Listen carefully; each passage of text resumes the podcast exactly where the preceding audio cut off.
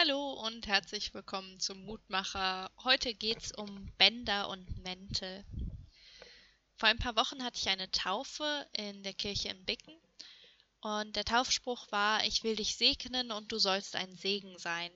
Dieses Versprechen gibt Gott Abraham am Anfang des gemeinsamen Weges ins gelobte Land. Im Gottesdienst habe ich die Geschichte dann nacherzählt auf der Grundlage von meiner Lieblingskinderbibel. In der Kinderbibel erzählt Abraham Sarah, wie er an einem Abend, wo sie traurig ins Bett gegangen war, weil sie keine Kinder haben, er abends nicht schlafen kann und wieder aufsteht und durch den Garten läuft und sich irgendwo hinsetzt und dann hört er eine Stimme, die zu ihm spricht, die sich als Gott herausstellt.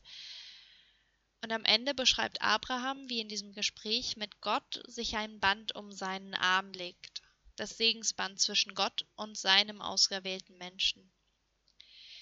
In der Losung heute geht es auch um Segen. Der Herr segne dich und er behüte dich. Viertes Buch Mose, Kapitel 6. Das ist der gleiche Segen, den wir auch immer am Ende des Gottesdienstes sprechen. Das sind die Segensworte, die Gott Mose gibt, damit er sie Aaron erzählt. Und das sind die Segensworte, mit denen Aaron und seine Kinder und Kindeskinder die Israeliten segnen sollen und bis heute tun. Gott spricht weiter, mit diesen sollen sie, also Aaron und seine Söhne, meinen Namen auf die Israeliten legen, dass ich sie segne.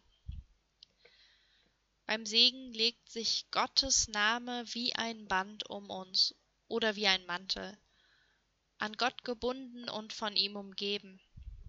Lassen Sie uns für diesen Tag heute um Gottes Segen bitten. Wenn Sie möchten, drehen Sie dafür Ihre Handinnenfläche nach oben, als ob der Segen hineinregnet. Großer Begleiter, Gott, sei heute bei uns. Leg deinen Segen um uns wie einen Mantel. Schenk uns eine feste Schnur zu dir, mit der wir immer an dir festhalten können.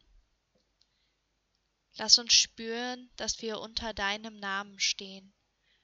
Darum bitten wir dich, um deiner Bünde mit den Vätern willen und wegen des Bundes, den du mit uns geschlossen hast in Jesus Christus. Amen.